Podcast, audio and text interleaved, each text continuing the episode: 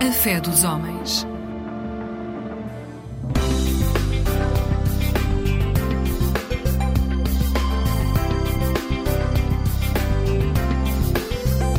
Eclésia Igreja Católica.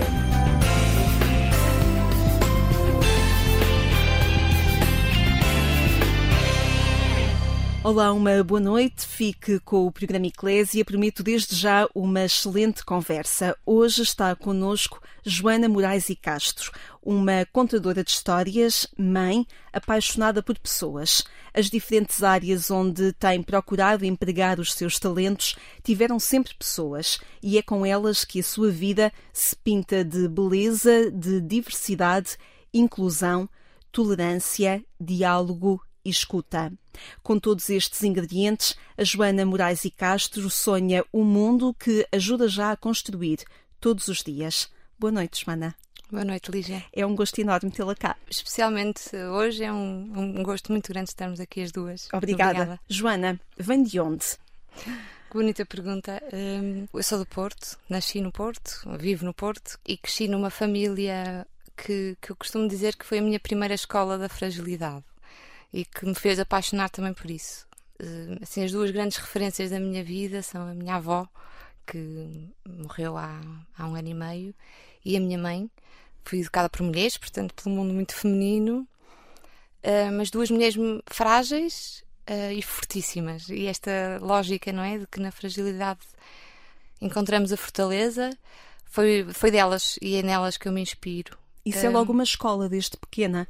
Perceber que na fragilidade há uma fortaleza grande ou que entre pessoas fortes também podemos ser fracos, frágeis. Sim, e dar-nos à fragilidade, também assumimos, assumir que, que, somos frágeis, tem sido, acho, a maior descoberta da minha vida. E venho dessa, dessa, dessa parte da fragilidade e também tento caminhar na nova família, na família que agora quero ter e que, e que construir todos, os, todos dias, os dias e queremos ser nessa fragilidade. A minha avó era uma mulher que se fez independente num tempo que não era muito comum e ensinou-me o valor do trabalho, de que não se deve desistir. Um, e também da ternura, porque todos os seus gestos eram movimentos suaves e, e eu aprecio uh, cada vez mais esta o tempo, o tempo dos movimentos. E a minha mãe é uma artista que que também é muito frágil, com, com várias fragilidades na vida, mas que me ensinou um valor que eu acho que foi o que me levou a Deus e começo já aqui a falar um bocadinho que, que é da beleza de que nós podemos escolher a beleza seja qual for a circunstância em que estamos mesmo que seja uma circunstância difícil. A beleza é uma escolha. É, eu acho que é. Porque eu acho que em todos os momentos conseguimos vê-la mesmo naqueles momentos mais difíceis, mais duros mais improváveis eu acho que quando nós conseguimos na improbabilidade ver beleza, salvamos-nos. Deus era um ingrediente na sua casa, nessa sua primeira escola? Não. Não, uh, eu não fui, não fui educada catolicamente uh, porque a família do meu pai é, é ateia e nunca andei em catequeses. Já era casada e o meu filho era pequenino e andava na catequese e começou-me a fazer perguntas. Uh, e de uma vez disse-me que uh, mãe, eu não percebo as pessoas que não acreditam em Deus porque não acreditam na sua própria vida. E o seu filho tinha que idade? Tinha seis anos, estava no princípio da catequese. As crianças têm isto, não é? Esta profundidade. E, e aquilo fez-me despertar perguntas. Dizia eu, ah, eu, eu quero, quero percorrer este caminho de perguntas. Então fiz eu catequese. Uh, ele entrava para um lado e eu ia para o outro. Eu para o outro lado com o tio do meu marido, que é dominicano, que é o Frei Miguel Martins dos Santos. E eu ia para, para, com ele para um gabinete e fiz a catequese durante um ano com ele, que foi um privilégio enorme fazer adulta, sem medo de perguntar, sem medo das respostas, das, das questões. E foi também uma escolha. E eu acho que a fé também pode ser uma escolha. E no meu caso é, foi, é assumidamente uma escolha e um compromisso. Uh, comecei a escutar Deus. Nessa altura também trabalhava com imigrantes, pessoas com no limite, muitas vezes a sua dignidade. Eu sou jurista de base. Sim. E, e a questão dos papéis, não é? da documentação, de, da falha, das vezes a invisibilidade um, levava as pessoas a um limite de dignidade muito grande. E eu, nestas consultas e nesta, nestes encontros, encontros cada, cada, cada conversa, cada situação me parecia divina divina de aprendizagem, divina de, de como é que é possível ter força perante isto, portanto, a tanta adversidade. E acho que eles falaram imenso de Deus. Não faço ideia qual eram as suas religiões, não faço ideia. Também não interessava nada. Foi nessa altura uh, em que a poesia da Sofia uh, lhe começa a fazer sentido. A Joana uh, Moraes e Castro trouxe para este nosso encontro uma poesia da Sofia de Mel Breiner, Escuto. Foi nessa altura que descobriu o quanto, se calhar, essa poesia, esse poema, fazia sentido na sua vida, no seu percurso. Foi exatamente nesta altura que, que, que apareceu. Bem, eu adoro a Sofia de Mel Breiner. Quer-nos ler esse poema? Sim, escuto. Escuto, mas não sei se o que ouço é silêncio ou Deus. Escuto sem saber se estou ouvindo o ressoar das planícies do vazio ou a consciência atenta que nos confins do universo me decifra e fita. Apenas sei que caminho como quem é olhado, amado e conhecido.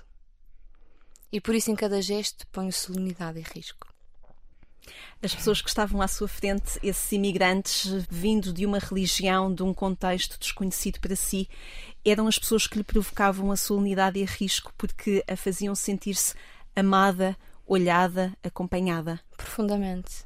E foi também um compromisso. Este poema está na minha mesinha de cabeceira. é uma oração. É uma oração. E é a oração que eu repito muitas vezes porque realmente acho que nós podemos fazer isto que, que, o poema nos diz, não é? De que em cada gesto que nós colocamos, neste momento que estamos aqui as duas, colocar solenidade e risco. Um, de nos entregarmos de, e de nos ouvirmos e de nos interligarmos. Até de, neste momento entregarmos a fragilidade uma à outra e nisso também uh, encontrar a perfeição deste encontro. Sim. Sendo que eu tenho uma oda à imperfeição e vale muito a pena um, recitar essa ode nos dias de hoje, nas vidas de hoje. É, muito, é perigoso, eu acho que é um, uma procura na nossa sociedade, sobretudo aqui na sociedade mais ocidental, desta perfeição dos corpos, dos, das mentes, dos comportamentos, das vidas, dos estilos. Eu acho que nos encerra e, e, que podemos correr o risco de não nos encontrarmos, não é? Ficarmos individualizados porque não nos tocamos na, na, neste tal risco, nesta solenidade e nesta imperfeição, nas cicatrizes. Tenho muito menos medo ao erro hoje em dia. Uh, Deixo-me ser permeável a ele. Antigamente não era, era muito insegura. E acho que, enfim, a idade também vai, vai nos oferecendo isso, não é? E quando deixamos, depois realmente uh, acontecem eh, situações que são orações, que são, que são sacramentos do encontro, não é? Que são. Uh, e, que é, e é nas pessoas que eu encontro Deus e é nas pessoas, é nesses momentos em que eu tenho certeza absoluta. As uhum. pessoas uh, encontradas na sociologia, no direito, depois nos direitos humanos e numa série de lugares e de instituições por onde a Joana foi passando, deixando também o seu talento, de alguma forma deixando que essas instituições também fossem construindo o seu caminho, e estou-me a lembrar, por exemplo, do IPAV, do Instituto uhum. Padre António Vieira, também dos Leigos para o Desenvolvimento. Dos Leigos nunca trabalhei nos Leigos. Mas nem... esteve ligado aos Leigos para não, o Desenvolvimento. Não, não, então ainda bem não. que me corrige. não, não, não, dos Leigos não. Eu tenho muita admiração pelos Leigos. Estive agora em Angola por acaso. Para uma formação. Para uma formação para os Leigos, mas nunca, nunca tive nos Leigos. Estou-me a lembrar também do Centro Comunitário San, São, São Cirilo, Cirilo. Uhum. também ligado aos jesuítas, penso eu, não exatamente, é? Exatamente, no Porto, sim. No sim, Porto, sim, exatamente, sim. onde tem também eh, respostas sociais muito importantes. Sim, sim, sim. É um centro comunitário que dá, dá apoio a, pessoas em situação de sem-abrigo, sobretudo uh, imigrantes. Imigrantes. E refugiados. Estou-me a lembrar também agora mais recentemente da Compácio. Sim, Sim, realmente tenho muitas. Estou-me a lembrar também da Universidade Católica, onde a Joana uh, agora também emprega parte do seu tempo, parte dos seus talentos. Portanto, mas quando conversávamos e preparávamos esta nossa conversa, um, a, a Joana foi muito simples ao identificar aquilo que une estes diferentes caminhos por onde andou as pessoas. Completamente. É assim, realmente as missões às vezes vão mudando e, e, e o sentido de onde nós estamos também vai mudando, mas o central foi sempre as pessoas. Eu apaixonei-me pelas pessoas. Sou profundamente apaixonada pelas pessoas. E é através das pessoas que eu escuto Deus. É nos encontros das pessoas que eu escuto Deus. E no fundo, nestes, em todos estes trabalhos que fui tendo o privilégio de, de, de, de estar, de servir, é isso que une. É muita fragilidade, a exclusão uh, e o encontro. E que no centro estão sempre as pessoas. Nós somos chamados a servir-nos uns aos outros. E, e se muitas vezes nós estamos díspares de, de necessidades e nos podemos entre ajudar, uh, se nos dermos a este encontro, vamos perceber que aquilo que a Lígia estava a precisar que eu uh, lhe dei, a Lígia deu-me também de volta. Um, e quando há esta troca, nós percebemos que este é o único caminho para nos tornarmos humanos, que eu acho que é a nossa caminhada. Nós, desde que nascemos até que morremos, temos uma longa caminhada em que vamos nos tentando tornar humanos. Seja em qual for o contexto, qual, for a, a circunstância. E eu, esta coisa das histórias tem a ver com isso. Muitas vezes recorro a histórias de momentos, às vezes momentos pequeninos para alguns, mas que para mim foram um passo para esse encontro de nos tornarmos humanos. Eu acho que é essa a caminhada e crescemos muito com, com textos escritos por si.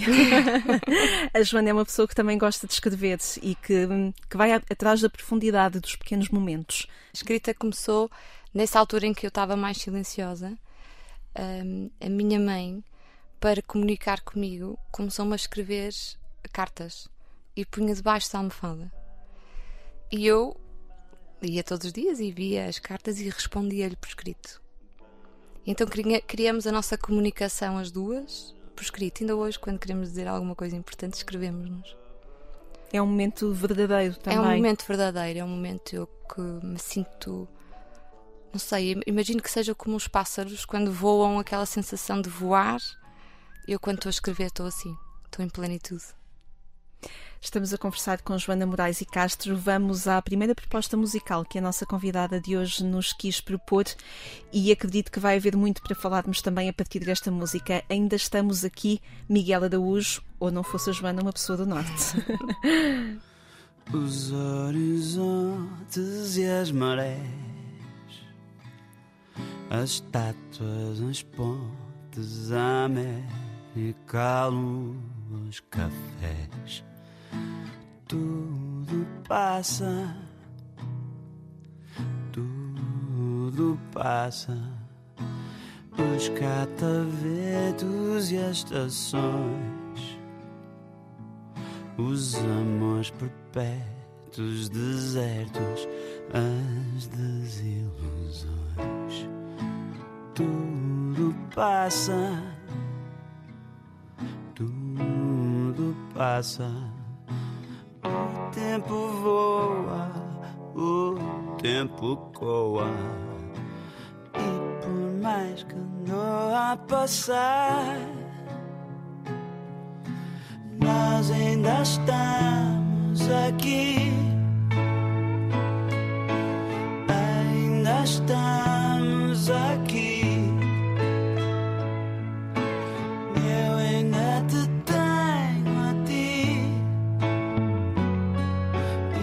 causing the storm.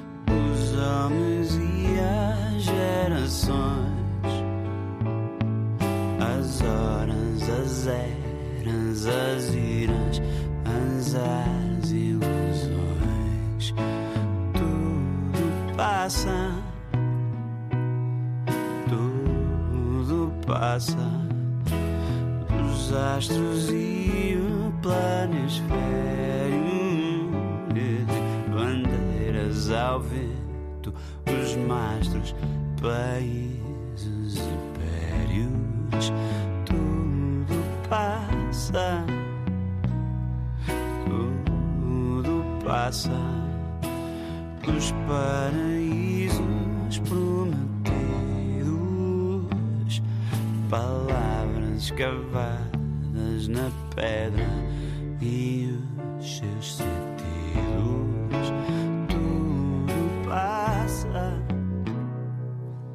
tudo passa, tudo que existe e o que resiste, e por tudo o que ainda há de vir,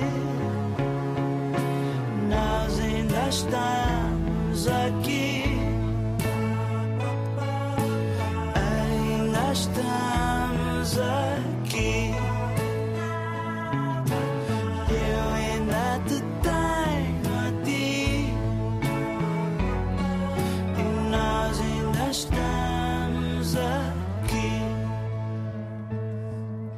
Miguel Araújo, uma- um homem do Norte, como a Joana, obrigada por nos trazer este Nós Ainda Estamos Aqui, carregado de humanidade e de uma certeza que nós deixamos marcas na vida uns dos outros. Porque esta música, Joana? Este, eh, eh, eu, gosto de, de muito da música de Miguel Araújo, mas esta música faz-me lembrar o que é que é o amor pleno, o que é que é a família plena, o que é que é o, esta plenitude de, e esta quase milagre, não é? De que nós estamos aqui, que tudo passa, nós também vamos passar, nós também estamos de passagem, e portanto faz-me lembrar esta lógica da eternidade, de que nós tudo passa, nós também passamos, mas estamos aqui. E que é este contínuo, este círculo. E essa, música fala muito nisso, dessa plenitude, dessa eternidade e nesse amor pleno também, de que ter a, a consciência de que pode haver vendavais, o tempo passa, mas nós estamos aqui. E eu ainda te tenho a ti. Lembra-me muitas vezes eu olhar ao final do dia isso, sinto isto muitas vezes ao final do dia. Com os seus filhos. Sim, estou a olhar para casa e dizer: Ah, Temos uns aos outros. ainda estamos aqui. A família é um- uma rocha sua também. A família que constrói os filhos, os quatro filhos. Sou eu, sou, sou completamente só isso, ou tudo isso. Ah, sim, completamente. É a minha grande missão, o grande sentido. Ah, é onde aprendo e apreendo ah, e sirvo. Vamos à doce Joana, à doce Maria Joana, menina com os olhos bonitos. Ah, a nossa querida Maria Joana, mais conhecida por Juju, Juju. um, que tem 9 anos e que foi adotada e portanto que foi assim uma história de amor muito bonita, muito bonita na nossa vida. Começou assim com um processo de decisão, não é? De, de- de nos candidatarmos à adoção e fazemos todo o processo natural e, e legal. Nós ficamos candidatos à adoção e passado 15 dias telefonaram-nos a falar de- de- da Maria De- Joana Maria Joana. que tinha esta coincidência de ter o mesmo nome que eu. Um, e nós sentimos muito hum, abraçados pela Nossa Senhora nesse momento.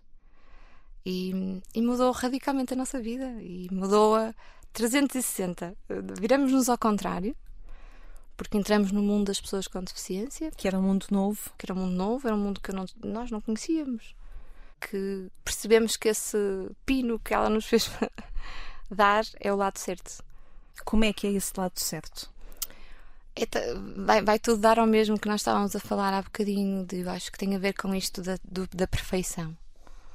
Nós, com a Maria Joana, começamos a sentir coisas que não sabíamos que existiam, exclusões que não sabíamos que existiam, eh, formatos de olhar para, para o ser humano que nós não sabíamos que existiam, obstáculos que nós não sabíamos que existiam, medos que nós não tínhamos, medos do futuro, medos do presente, e de repente percebemos que, que é tão bom. Não é fácil, mas é bom. Que a perfeição estava aí. Estava. E que isto nos levou para nos assumirmos como frágeis e também pedirmos ajuda muitas vezes. A Joana ensinou-me ensinou primeiro hum, a sermos amados, mas a fazermos amados. A Joana faz chamada de uma maneira como eu nunca tinha conhecido ninguém. Faz chamada pela pessoa que passa por ela na rua, por um desconhecido. E ela consegue isso. Tem capacidade de retirar sorrisos, abraços. E isto faz-nos muito pensar, não é? Que, que enfim, a, sociedade olha para ela maioritariamente como da- as coisas que ela não consegue fazer. E o que nós observamos em casa é o mundo incrível que ela nos fez construir. A Maria Joana pode não aprender a ler tão depressa, nem e contar não é com ela, os números não são com ela claramente, mas tem uma capacidade de perdoar brutal. Por exemplo, quando alguém lhe faz mal, às vezes não é, sei lá, De propósito. de propósito, mas quando acontece alguma coisa, ou às vezes um menino que, que empurra, que é mauzinho com ela, ou qualquer coisa assim, a Joana automaticamente vai ter com essa pessoa, vai abraçá-la e dizer que gosta dela. Porque isso que faz é que imediatamente aquele menino agarra-se a ela e diz: Eu também gosto de ti. E não volta a repetir-se. E isto ensina-me tanto, tanto, tanto, tanto sobre o que é, que é a nossa capacidade de perdoar, a nossa capacidade de nos entregarmos ao outro. A sua vida tem levado outros caminhos por causa da Joana também, e outros caminhos até profissionais. Sim, sim, muda muito. Em 2018 deixei de. eh, tirei uma licença mesmo para, para estar com, com, em casa. Foi nessa altura que a Joana aparece na vossa vida. Eh, foi, tinha sido dois anos antes. Eh, e foi, essa, foi uma tomada de decisão de família. E eu achei que tinha morrido para o mundo profissional. Mas não, eh, surgiu esta oportunidade da, da, da- da Universidade Católica, da área transversal de Economia Social, Exatamente. eh, onde dou aulas e onde estou em, em vários projetos de consultadoria. E onde também a Universidade permite que nós estejamos a fazer um caminho na questão da deficiência. Pareceu-nos que estava na altura de dizermos que estamos presentes e a, universidade é um. Primeiro, a Universidade Católica é humanista, não é? Eh, em segundo lugar, a, a universidade é o sítio da reflexão, é o sítio do pensamento e, portanto, e nós temos que pensar criticamente, temos que evoluir criticamente, refletir criticamente. Na igreja também temos que fazer muito caminho e temos que também questionar, também temos que incluir mais. Nós precisamos mesmo de abrir hum, aos vários movimentos, aos vários, à, à igreja em si, hum, para, para as pessoas com deficiência terem posições de, de, de relevo. Não, eu acho que temos que olhar para o Novo Testamento e perceber exatamente todos os episódios com pessoas com deficiência, o que é que nos dizem. E, e temos que começar a dar protagonismo. Não faz sentido que não hajam catequistas com deficiência, enfim, em todos os cargos possíveis e imaginários. E portanto temos que dar esse passo. E já vamos falar do projeto 8 milhões de nós. Antes disso, vamos à música. Vamos a mais música que a Joana Moraes e Castro nos trouxe, Zeca Veloso e a música Todo o Homem. Sol,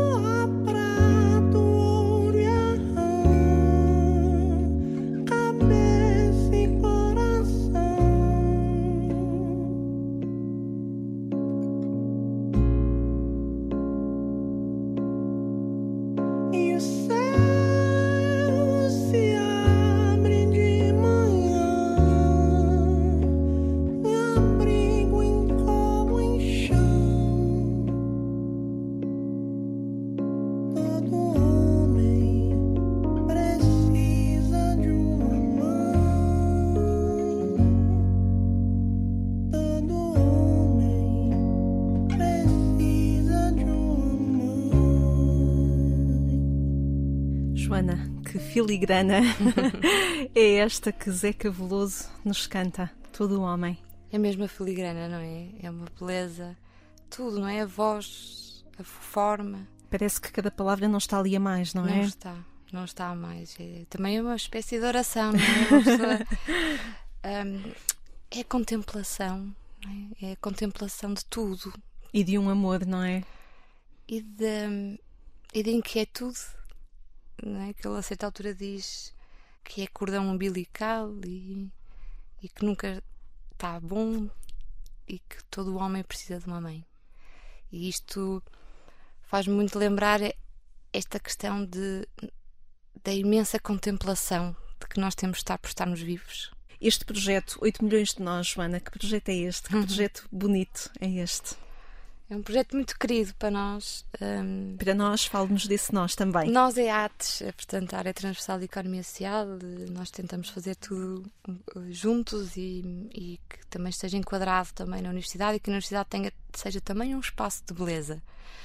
E parte muito desta inquietude, como também fala aqui o, o Zé Cabeloso, de perceber que nós somos 8 mil milhões de pessoas no mundo e que cerca de 17% de nós temos uma deficiência, que é a maior minoria do mundo e a mais invisível. E isto é, tem que nos chocar.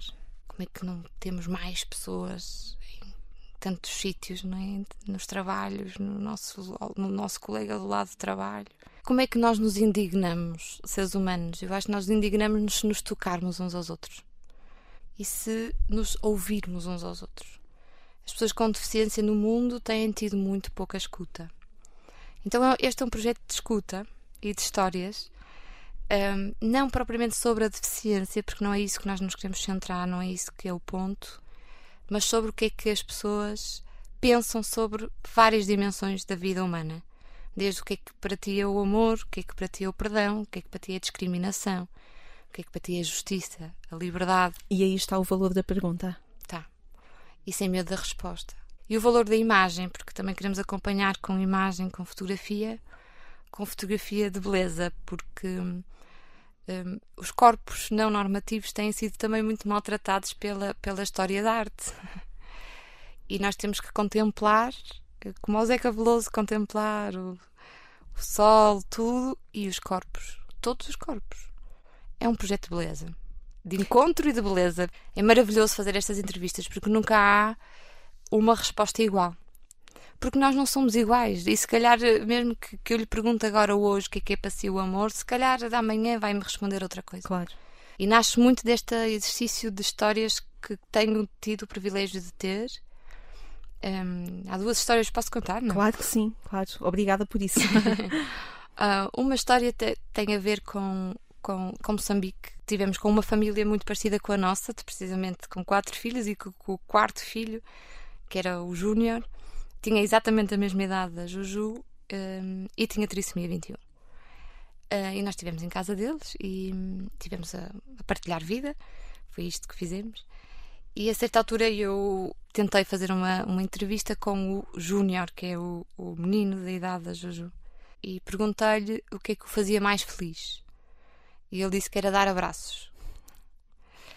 Depois, mais tarde, perguntei à Joaninha, fiz a mesma coisa e perguntei o que é que te faz mais feliz? E ela disse dar abraços. O que é que estes dois têm de diferente? E pensei, nós somos isto, nós no mundo inteiro somos isto. Há sempre alguém que está paralelo a nós.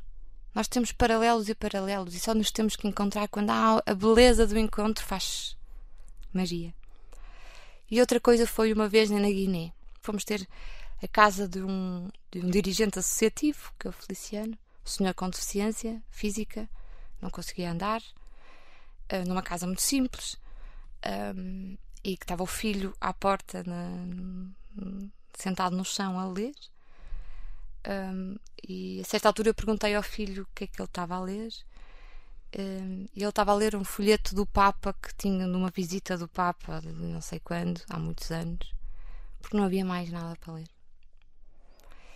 E enfim, sentei-me com o Feliciano e tivemos a conversa das conversas mais belas que eu já tive na vida.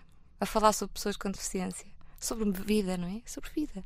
E no final, o Feliciano perguntou-me se eu queria ir ver o jardim, onde tinha uma laranjeira.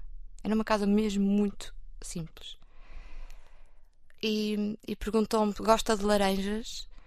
E eu disse: gosto. E ele trepou a árvore e tirou todas as laranjas da árvore e ofereceu-me-as todas. E eu fiquei. O Feliciano, com tão pouco, deu-me tudo Aquilo que tinha. que tinha que tinha. Porque tivemos uma conversa e eu pensei: isto é sagrado, isto não pode ficar aqui, nós temos que fazer que, isto passe. Pronto, são, são este tipo de histórias que são que nos ensinam, não é? Ensinam-nos este valor enorme de dar, de entregar, de partilhar E de não calar. e de não calar. Eu acredito que o mundo seja mais bonito porque este projeto 8 milhões de nós também existe. Joana, muito obrigada. Obrigada, Lígia, foi mesmo um gosto enorme e muito obrigada e uma gratidão muito grande por me ouvir. Obrigada. Obrigada. Obrigada a si também que esteve connosco para nos escutar. Pode voltar a ouvir esta conversa com Joana Moraes e Castro a partir do portal de informação da Agência Eclésia ou então procure o podcast Alarga a Tua Tenda. Descubra outras conversas enquanto espera que pelo nosso regresso aqui à Antena 1 já no sábado de manhã e também no domingo damos-lhe os bons dias pelas 6 horas. Eu sou Lígia Silveira, obrigada por ter estado connosco. Tenha uma excelente noite e uma vida sempre feliz.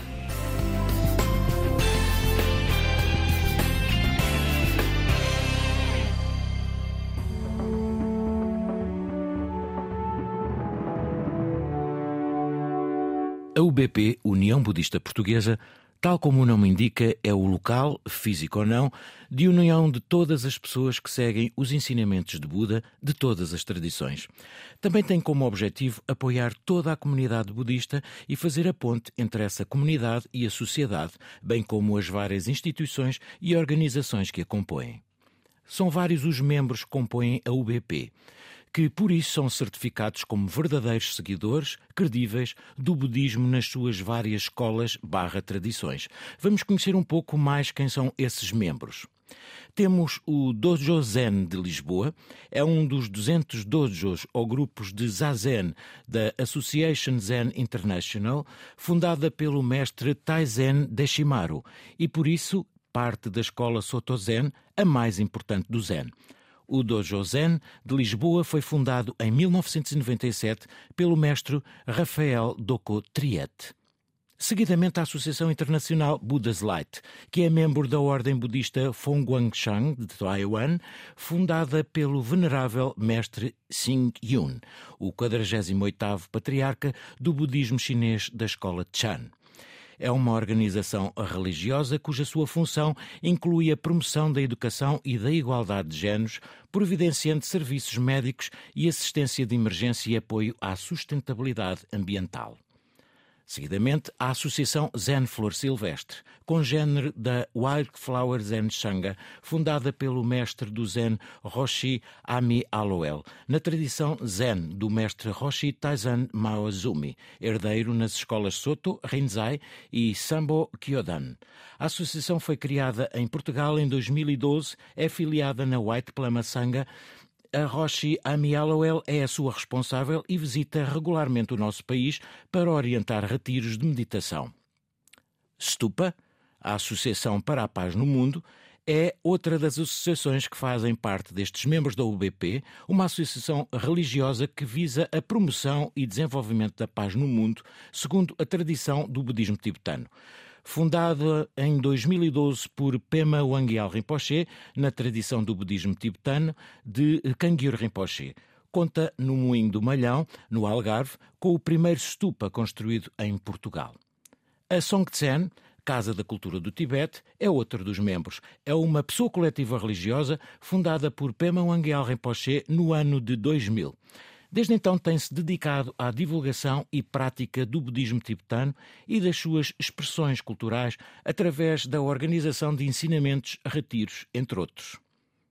E a Tergar Portugal, associação seguidora do mestre Mingyur Rinpoche, que organiza várias atividades regulares, nomeadamente a vinda deste mestre a Portugal. São estes os membros da UBP. Uh, num programa futuro, uh, vamos conhecê-los um bocadinho melhor. Para mais informações sobre os mesmos, sobre atividades, palestras, cursos com credibilidade no âmbito do budismo, não hesite em visitar a página online da UBP www.uniãobudista.pt. Hoje, terminamos com um pequeno texto inspirador de um mestre da tradição zen vietnamita Thich Nhat Hanh. Se você for um poeta, verá claramente que há uma nuvem flutuando nesta folha de papel. Sem uma nuvem, não haverá chuva. Sem chuva, as árvores não podem crescer. E sem árvores, não podemos fazer papel. A nuvem é essencial para que o papel exista. Se ela não estiver aqui, a folha de papel também não pode estar aqui. Logo, nós podemos dizer que a nuvem e o papel intersão. Interser é uma palavra que não existe no dicionário ainda, mas se combinarmos o prefixo inter com o verbo ser, teremos este novo verbo, interser. Sem uma nuvem, não podemos ter papel. Assim, podemos afirmar que a nuvem e a folha de papel intersão. Se olharmos ainda mais profundamente para dentro dessa folha de papel, nós poderemos ver os raios do sol nela. Se os raios do sol não estiverem lá, a floresta não pode crescer. De facto, nada pode crescer. Nem mesmo nós podemos crescer sem os raios do sol. E assim, nós sabemos que os raios do sol também estão nesta folha de papel. O papel e os raios do sol intersão. E se continuarmos a olhar, poderemos ver o linhador que cortou a árvore e a trouxe para ser transformada em papel na fábrica e vemos o trigo. Nós sabemos que o linhador não pode existir sem o seu pão diário e, consequentemente, o trigo, que se tornou seu pão, também está nesta folha de papel. E o pai e a mãe do linhador estão nela também. Quando olhamos desta maneira, vemos que, sem todas estas coisas, esta folha de papel não pode existir. Até ao próximo programa.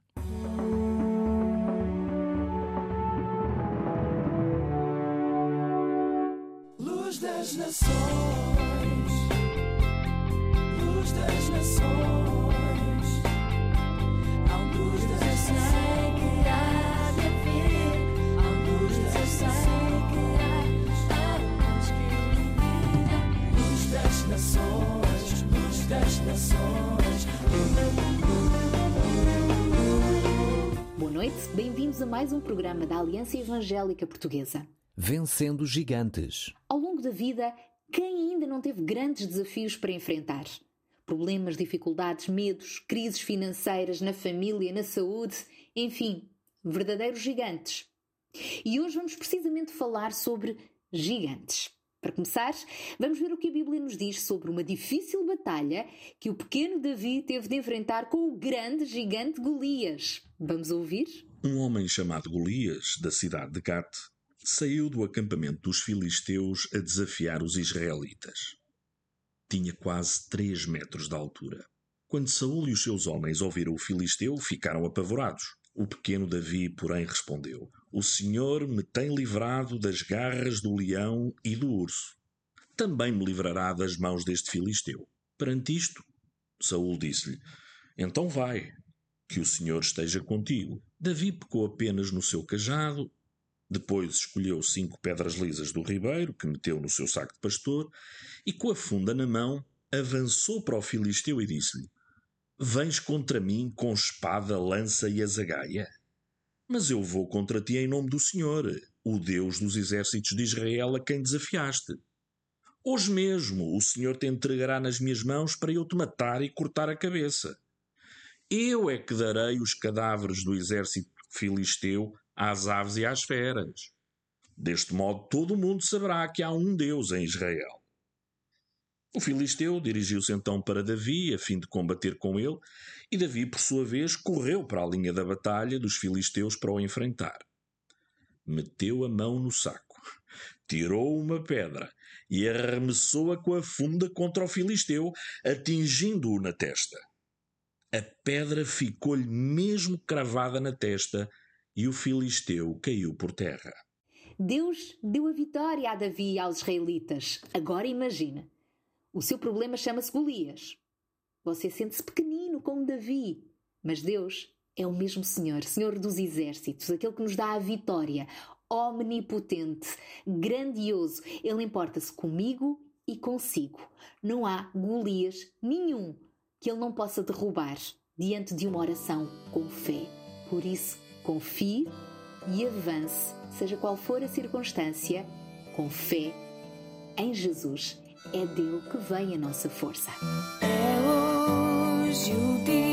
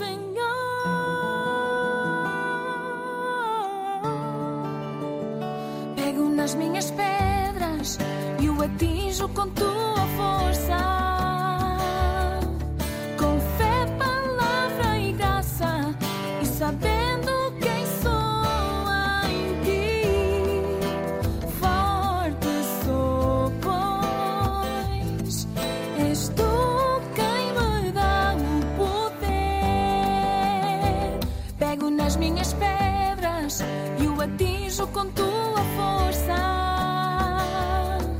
Com fé, palavra e graça, e sabendo quem sou em ti. Com Jesus, somos mais do que vencedores. Para conhecer melhor, leia a Bíblia e, a propósito, temos para oferecer um devocional. Quer recebê-lo? Contacte-nos pelo telefone 21 771 0530 e visite-nos em www.aliancaevangelica.pt ou facebook.com barra Alianca Evangélica Portuguesa. Voltamos a estar juntos amanhã, depois das 3 da tarde, na RTP2. Deus vos abençoe. Até lá, se Deus quiseres. Tu és pequeno e fraquinho, mas não tenhas medo, pois eu, o Santo Deus de Israel, sou o teu Salvador e te protegerei. Isaías capítulo 41, versículo 14.